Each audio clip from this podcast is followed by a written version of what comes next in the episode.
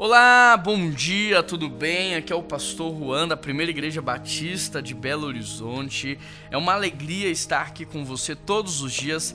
Que bom que a tecnologia nos aproxima. No passado, num domingo à noite, eu diria para a igreja: olha, até semana que vem. Mas agora a gente já pode mudar essa palavra e nós podemos falar até amanhã, porque estaremos juntos de fato todos os dias, usando bem a tecnologia e promovendo essas relações, não é verdade? Verdade? Eu quero te conhecer, segue aqui a nossa página, o nosso canal, as nossas redes sociais, coloca aqui a cidade de onde você está participando, o seu nome. Dessa maneira nós vamos nos conhecendo cada dia mais e mais. O texto de hoje está lá em Gênesis, capítulo 2, verso 18. Então o Senhor Deus declarou: Não é bom que o homem esteja só, farei para ele alguém que lhe auxilie e corresponda. Esse texto ele é emblemático e ele acaba com a crise da mulher em relação à submissão. Esse texto ele explica de uma maneira prática e didática a submissão da mulher em relação ao homem. Por quê? Porque Deus criou o homem e o colocou dentro do jardim para cuidar, para cultivar, para proteger e para fazer essa manutenção do jardim do Éden. Quando a mulher é criada, repare que o homem já está na direção, trabalhando conforme a visão e a missão que Deus havia estabelecido para ele. O que Deus está dizendo é: o propósito da criação da mulher é fazer parte da missão de Deus na vida do homem, é corresponder, é auxiliar aquilo que ele já estava fazendo. O problema das mulheres hoje é porque os homens terceirizaram para ela a responsabilidade, de maneira que elas não são auxiliares e nem correspondentes, mas elas assumiram a responsabilidade da regência. O problema é que os homens estão sentados, deitados, esperando elas fazerem todo o trabalho pesado. E isso tem desgastado, isso tem matado as mulheres nos dias de hoje. Então, a submissão, ela é resolvida quando o homem entende a sua identidade, a sua missão e seu propósito, e a mulher, ao olhar para o homem, ela enxerga Deus na vida dele e ela tem prazer de participar daquilo que Deus está fazendo através da vida dele.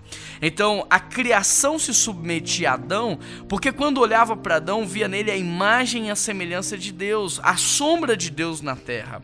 Quando Eva vê Adão no jardim, ela vê o próprio Deus, a imagem do próprio Deus. E quando nós enxergamos alguém que tem Deus, nós temos prazer em nos entregar. O problema de hoje é que o homem está longe de Deus e a mulher não enxerga Deus e ela tem dificuldade de se entregar. Mas é que o texto diz: Eu farei para ele alguém que lhe auxilie e corresponda.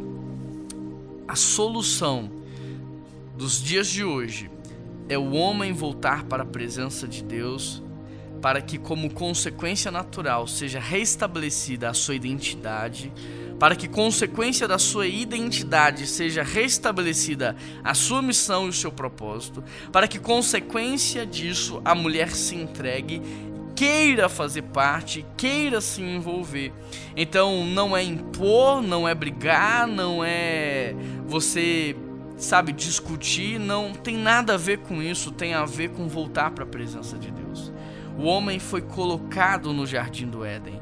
Nós, homens, precisamos de novo voltarmos a esse lugar do qual nós nunca deveríamos ter saído. Essa atmosfera de relacionamento com Deus, esse lugar de encontro com Ele, nós precisamos voltar para esse lugar, para que Deus possa nos apresentar nesse lugar não uma mulher qualquer, mas a nossa auxiliadora, a nossa correspondente, aquela que estará conosco fazendo aquilo que Deus pediu. Eu quero orar por você, eu quero orar pelo seu casamento, eu quero orar pela sua família, querido Deus e eterno Pai.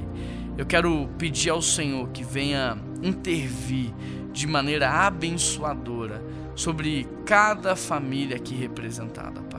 Eu peço ao Senhor pela restauração dos homens como primícia, como sacerdotes, como líderes espirituais. Eu peço ao Senhor a restauração da identidade, do propósito, da missão.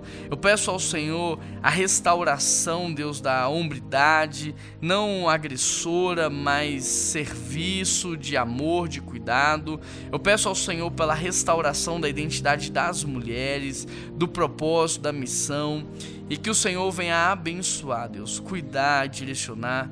E eu peço essa bênção ainda nesse ano sobre todas as famílias da nossa comunidade, sobre todas as famílias da nossa cidade, estado e nação, para que o Senhor venha fazer com que 2023 termine infinitamente melhor como ele começou que sejam os melhores anos das nossas vidas na família, no casamento, na criação dos nossos filhos, ó Pai.